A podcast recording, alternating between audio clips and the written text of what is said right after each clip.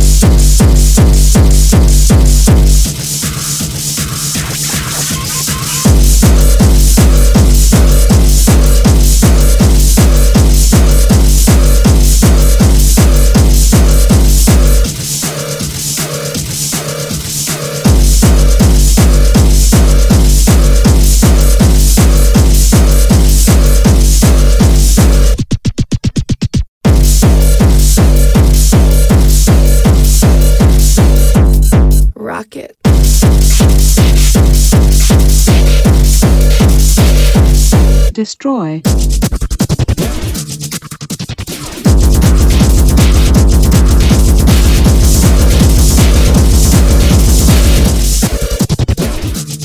Destroy.